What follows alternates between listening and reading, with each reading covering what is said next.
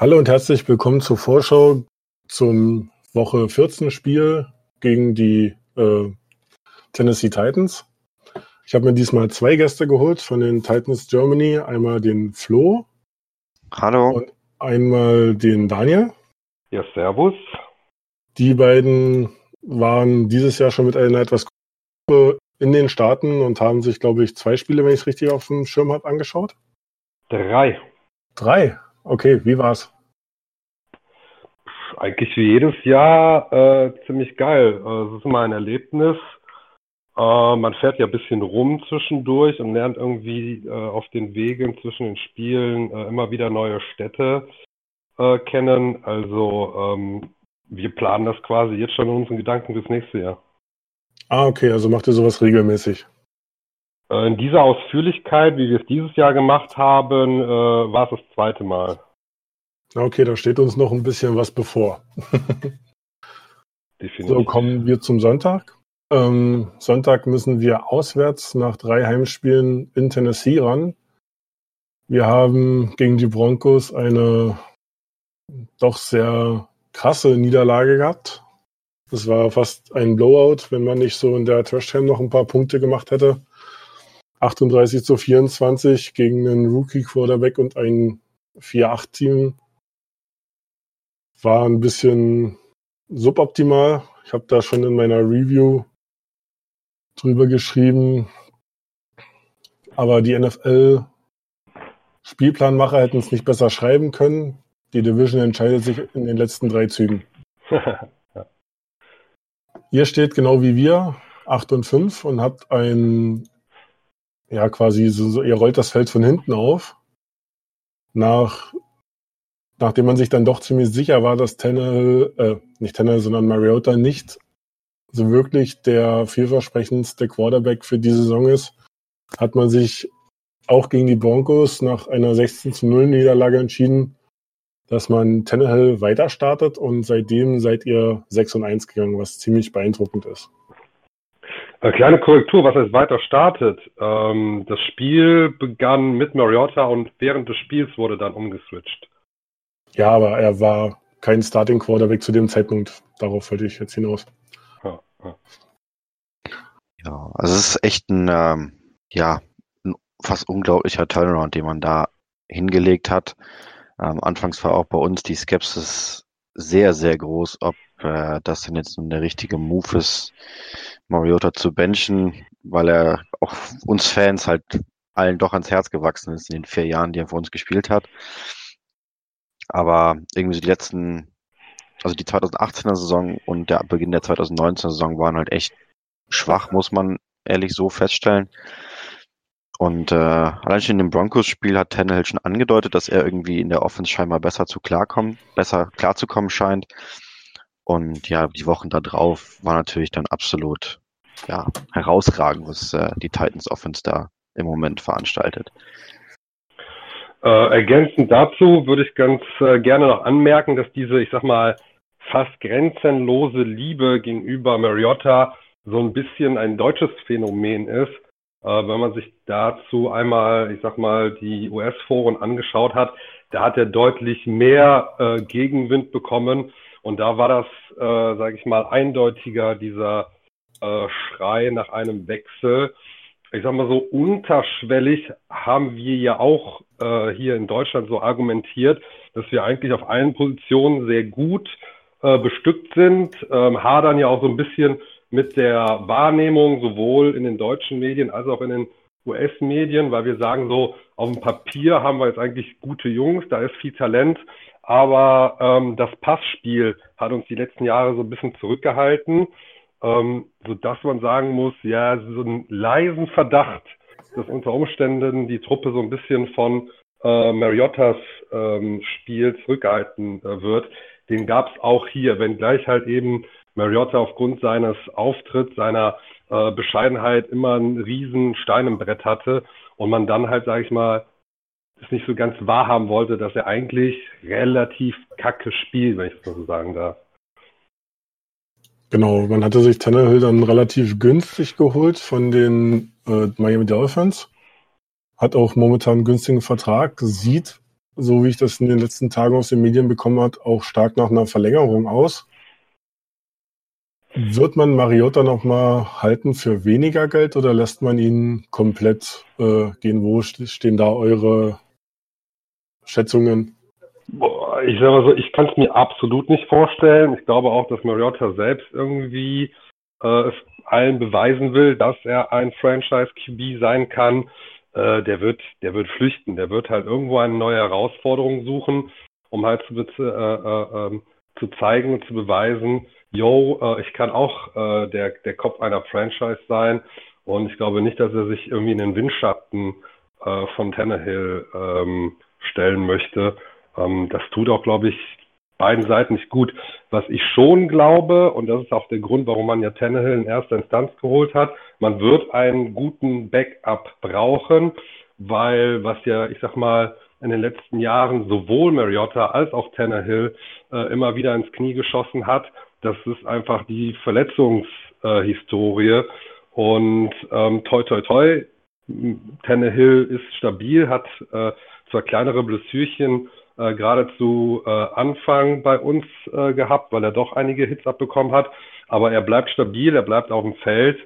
Äh, dennoch wird man, glaube ich, äh, irgendeinen äh, guten äh, Backup äh, holen müssen äh, weil ich sag mal so, die Gefahr ist einfach da. Das zeigt ja einfach die Vergangenheit. Äh, Tannehill fällt immer viel, immer mal wieder aus. Äh, und dann wird man halt, ich sag mal, sowas ähnliches machen wie in diesem Jahr, als man einen, ich sag mal, sehr guten Backup für Mariota geholt hat. Genau, im letzten oder im vorletzten Spiel mussten wir, glaube ich, auch gegen Blaine Gabbard rein, weil Mariota auch angeschlagen war. Das war, glaube ich, diese Taubheit im Arm, die sich da über mehrere Wochen zog. Jo, genau, das war letzte Saison zu Anfang äh, da waren wir sogar auch im Stadion, wo wir dann äh, uns angeschauen, anschauen durften, wie Blaine Gabbard spielt. Ja, war nicht so schön.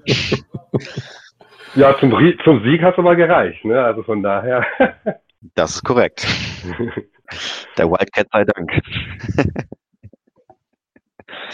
nee, aber vielleicht nochmal zum, äh, zur Tannehill-Diskussion noch von mir. Ähm, ich glaube, es wäre vermessen zu erwarten, dass er jetzt die nächsten ja, Jahre fast schon, oder zumindest das nächste Jahr auf dem Level, was er aktuell da liefert, irgendwie weiterspielt.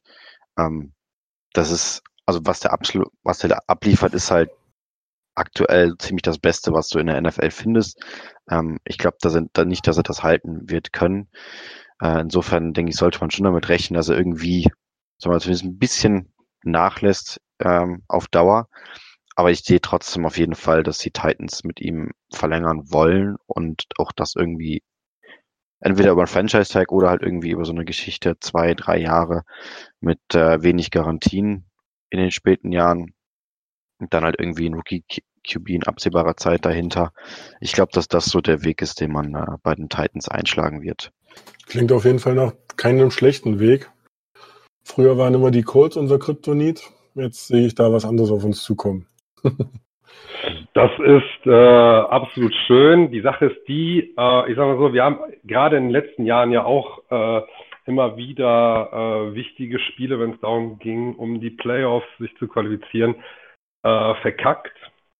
Sodass ich jetzt irgendwie ja tatsächlich die nächsten drei Wochen erstmal abwarten möchte. Äh, seit äh, Tannehill das Zepter übernommen hat, sieht es einfach mega geil aus. Also ich glaube, das ist die geilste Phase äh, für einen Titans-Fan, seitdem äh, Kerry Collins da war und wir so ein bisschen äh, äh, in der äh, AFC dominieren konnten. Aber das war ja auch ein Strohfeuer, sage ich mal. Äh, danach haben wir uns eigentlich immer wieder äh, an irgendwelchen jungen QBs äh, versucht zu erfreuen und sind dabei gescheitert. Jetzt sozusagen kann man hingehen und feststellen, Mariota ist der Nächste. Aber dafür ist, sage ich mal, der, der Rest der Truppe intakt sodass ich, also selbst wenn jetzt Tannehill irgendwie äh, äh, schwächer äh, auftreten sollte und wir jetzt nicht sofort äh, den, den neuen Franchise QB draften beim nächsten äh, äh, Draft, so kann man auf jeden Fall feststellen, unter äh, J-Rob, also unter dem äh, GM, haben wir auf jeden Fall auf allen Positionen relativ viel Talent äh, angehäuft, sodass wir immer halbwegs, also das heißt immer, also aber die nächsten Jahre auf jeden Fall halbwegs konkurrenzfähig bleiben sollten. Äh, ich sag mal so ein bisschen unabhängig vom äh, QB-Play. Was natürlich den QB extrem entlastet, ist das Run-Game. Und da habt ihr mit Derrick Henry so für mich fast den besten Runner auf dem äh, NFL, auf, äh, aus der NFL. Weil man hat zwar, wenn man guckt, einen Christian McCaffrey, aber das Einzige, was Henry fehlt, ist halt das durch die Luft. Das macht er aber am Boden bei weitem wett. Das ist, glaube ich, der Runner mit noch einem, der die meisten Touchdowns hat in der NFL. Also Wahnsinn, was der jetzt über die Jahre aufs Board legt und sich quasi nochmal eine extreme Schippe draufgelegt hat. Im Vergleich zu letzten Jahr, der hat seine Zahlen pulverisiert und es sind ja noch drei Spiele zu gehen.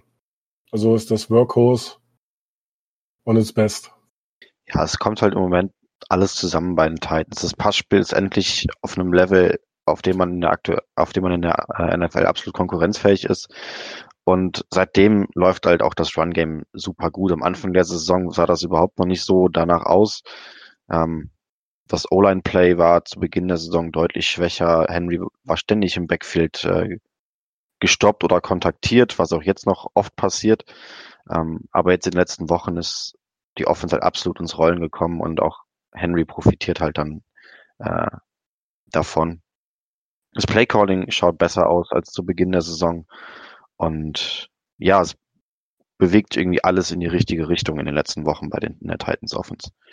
Also äh, aktuell ex äh, profitiert er extrem davon, weil die letzten Spiele waren, glaube ich, letzten vier alle über 100 Yards und davon waren drei um die 150 oder über 150. Also es ist Wahnsinn, was der momentan aus Bord legt. Also wird eine schwierige Aufgabe für unsere Defense. Wenn mich nicht alles täuscht, hat er jetzt viermal am Stück diese Auszeichnung äh, Ground Player of the Week erreicht. Und ähm, also klar, das ist jetzt die Titans-Brille, aber ich würde hingehen und sagen, die ist einfach äh, mehr als verdient, denn äh, Flo hat es schon gesagt, äh, gerade zu Beginn der Saison hatten wir ein desaströses äh, O-Line-Spiel, insbesondere ähm, äh, in der Mitte. Also Lirum Larum, einfach das, das ganze O-Line-Spiel, äh, äh, Run-Blocking, Pass-Blocking war eine Katastrophe, hat sich gebessert. Nichtsdestoweniger ist es äh, bis heute noch so, dass, ähm, glaube ich, kein äh, äh, Running Back äh, öfter den ersten Kontakt äh, gegen sich hat äh, als Henry und mit weitem Abstand hat er die meisten Yards nach äh, dem ersten Kontakt, sodass man halt irgendwie das fast schon gar nicht äh, äh, vernünftig in, in Worte äh, packen kann, was das für ein Monster ist, wie schwer der, der Typ einfach äh, zu Boden zu bringen ist. Der sieht halt nicht so geil aus wie bei McCaffrey oder äh, Saquon oder wie sie alle heißen. So, das sieht halt immer toller aus, wenn da diese Gazellen äh, übers Feld äh, äh, stolzieren und sprinten.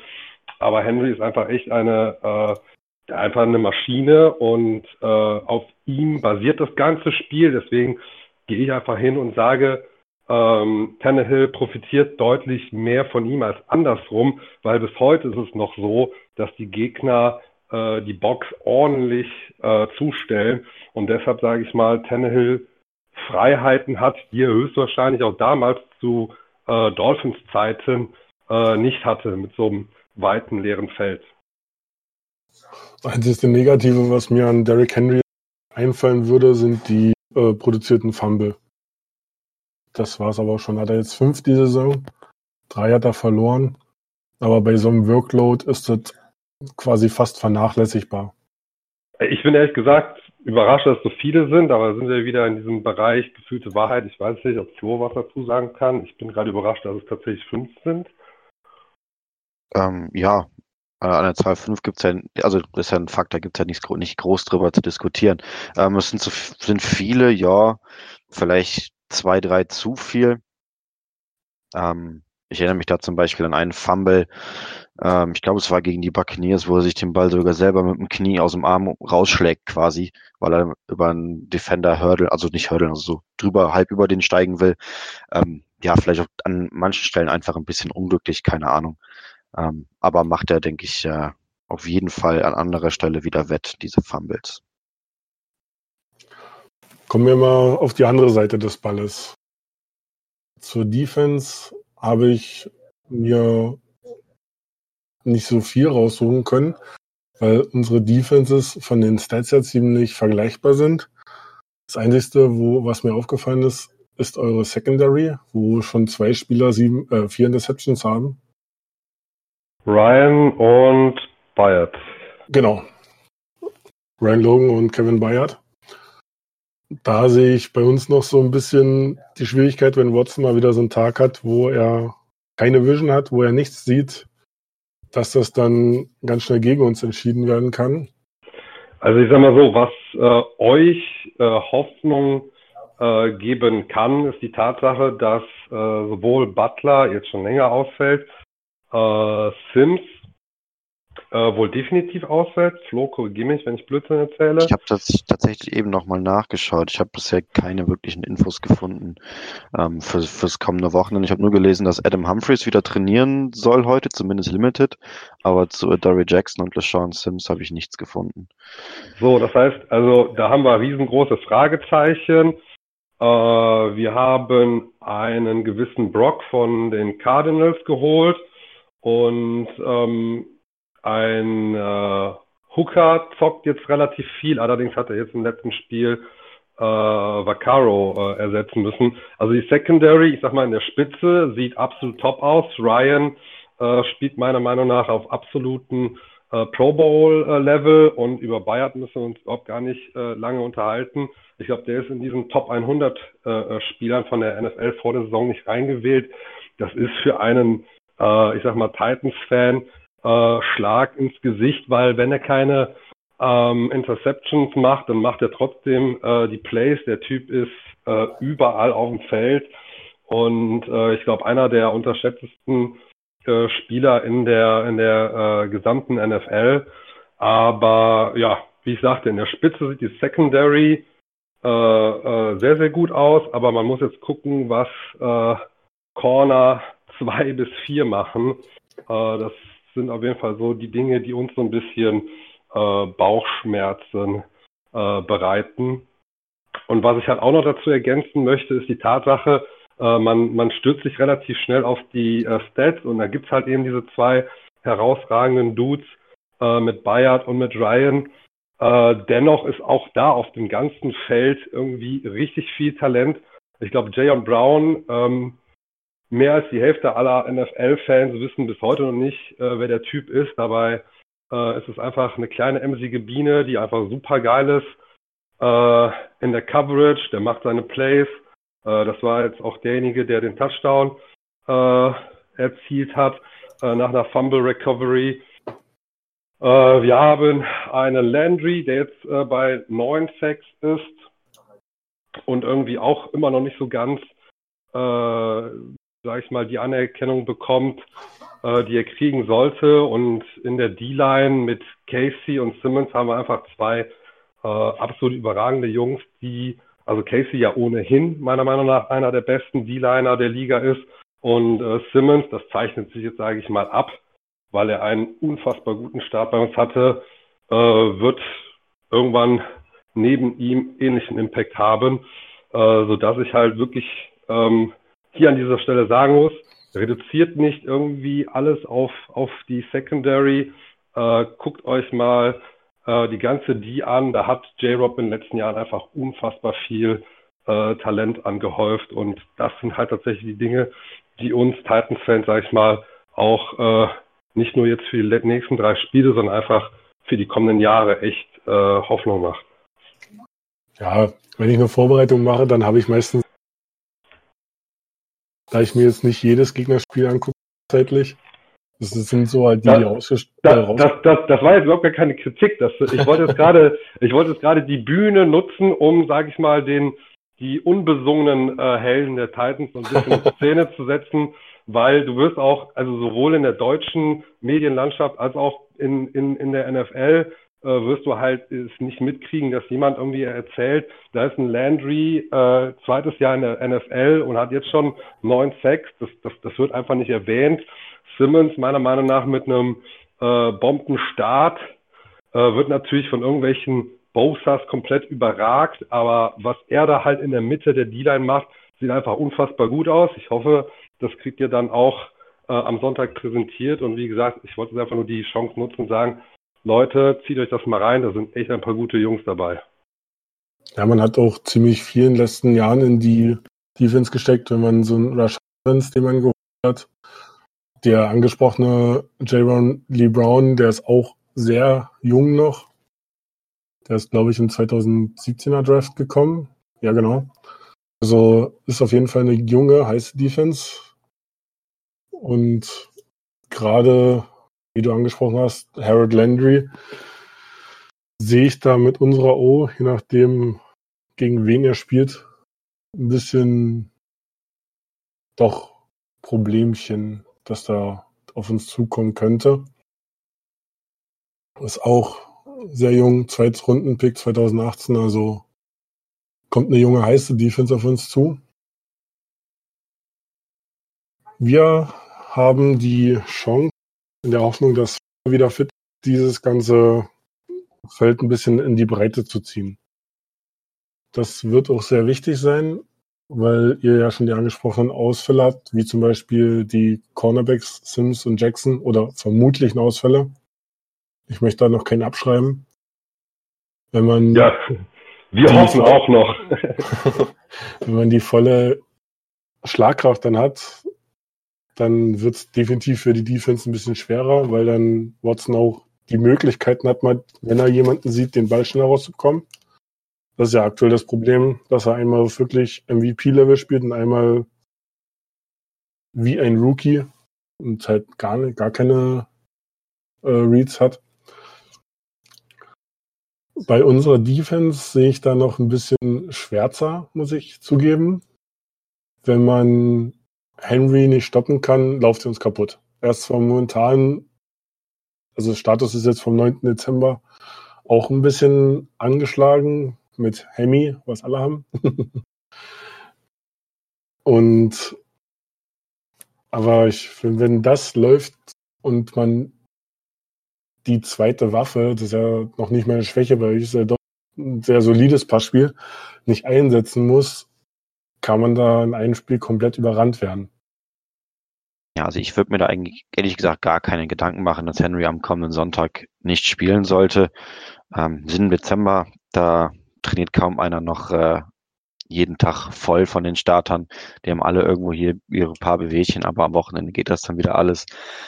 Ähm, ja, wer mich kennt, weiß, dass ich äh, so auf Effizienzmetriken und sowas sehr viel, sehr, sehr viel Wert lege. Und habe ich mir auch in der Vorbereitung hier mal die äh, Houston Defense angeschaut. Ähm, in Expected Point Added per Play, also Expected Point Added, vielleicht kurz erklärt, eine Metrik, ähm, die misst, wie viel Beitrag zu einem Score jedes Play bringt. Ähm, liegen die Houston Texans auf Rang 25 nur. Wenn man das dann aufsplittet nach äh, Pass Game sind sie nur auf Nummer 26 und gegen den Lauf sind sie die Nummer 15.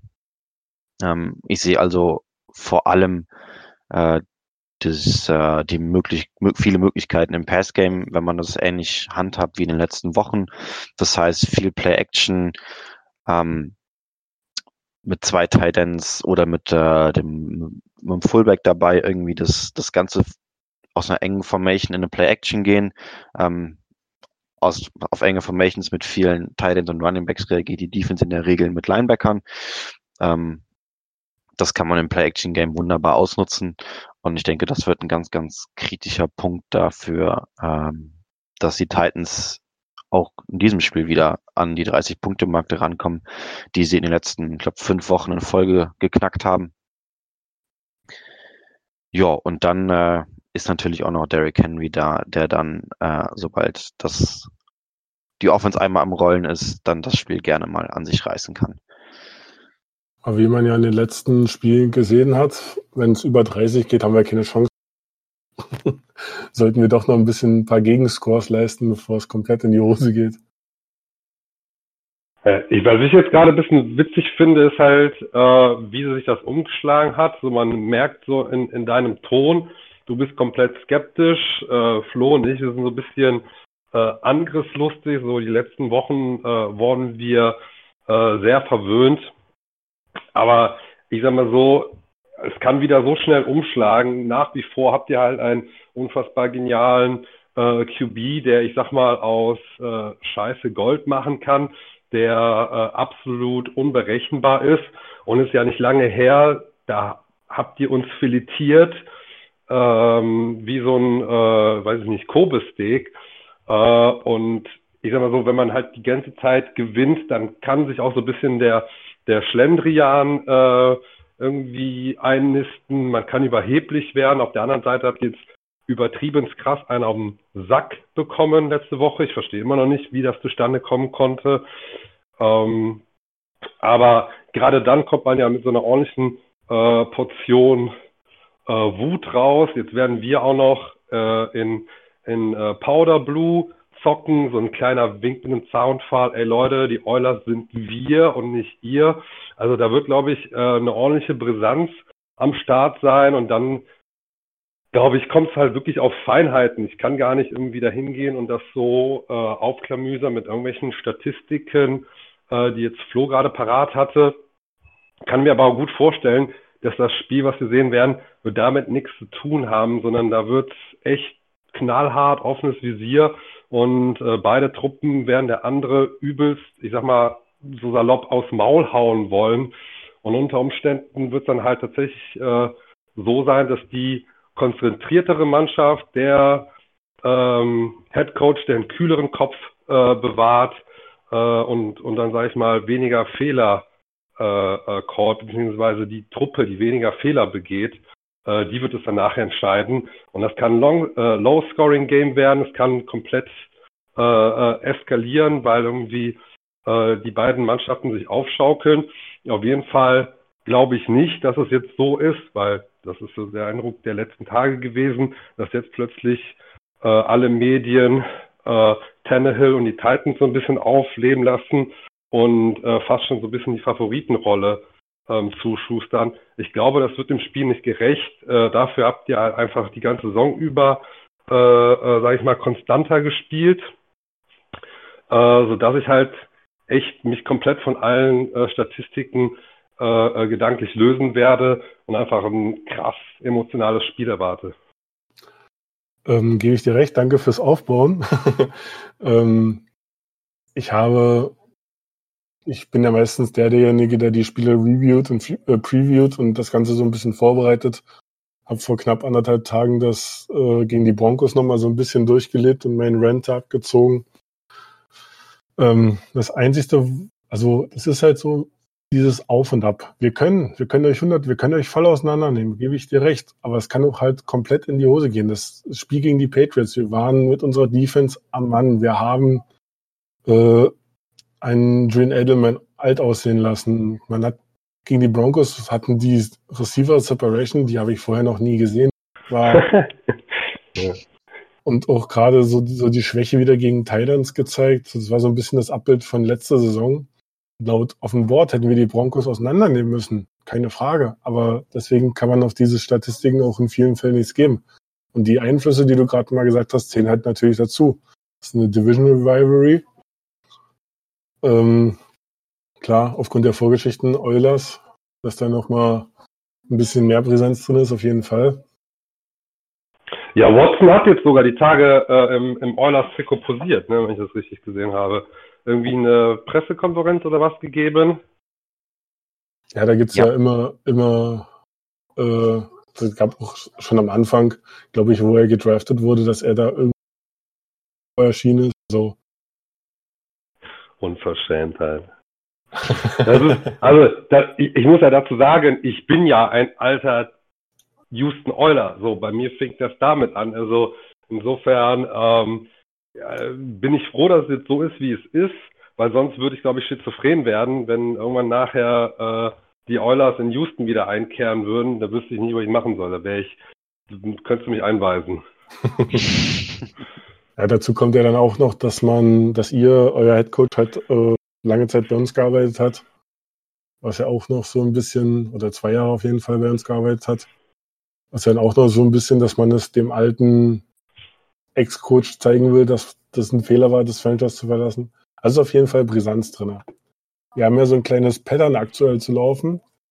Wir haben mit einem Loss angefangen, zwei Wins, ein Loss, zwei Wins, ein Loss, zwei Wins.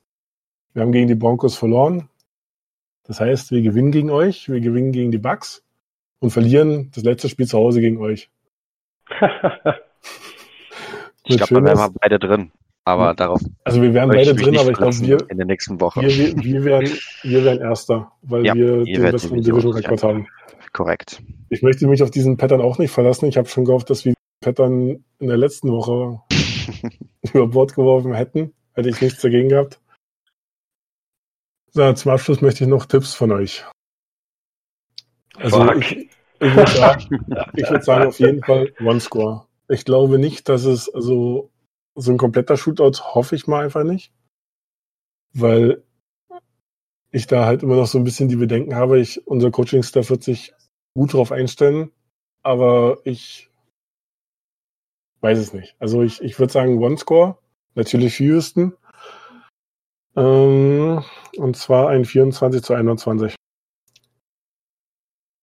Ich bin da gnadenlos optimistisch äh, in beide Offensivreihen. Ich glaube, dass sie sich die Punkte nur so um die Ohren hauen werden. Ähm, wer wettet, egal was das Over ist für das Spiel, nimmt das Over. Ähm, ich gehe fast davon aus, dass äh, beide Teams in die Nähe der 30-Punkte-Marke kommen und sie vielleicht sogar knacken. Und ich sage einfach, das Spiel geht 35 zu 31 für die Titans aus. Okay, äh, ich sag, es wird ein 22 zu 21. Äh, Titans machen kurz vor Schluss den Touchdown und äh, Vrabel komplett auf Koks äh, called die, äh, die Two Points. Two Points. Irgendwie 38 Sekunden äh, vor Ende kriegt er den Ball, aber die die äh, wird das dann äh, die letzten brisanten Sekunden irgendwie äh, runterschaukeln und den Sieg einfahren. Und das Schöne ist, dann unterhalten wir uns ja quasi wieder in zwei Wochen, weil dann ist genau. ja schon wieder Revanche. Also, keine Ahnung, brisanter kann ja so ein Shit um den Division-Title einfach nicht sein. Das war, Absolut. also wer das geplant hat, der kann sich auch in Hollywood als Drehbuchautor einschreiben, also ehrlich. Ja, ja, ja, ja. Das Over-Under liegt übrigens bei 50 Punkten. Ja, würde ich sofort drüber gehen. Ja, ich offensichtlich nicht.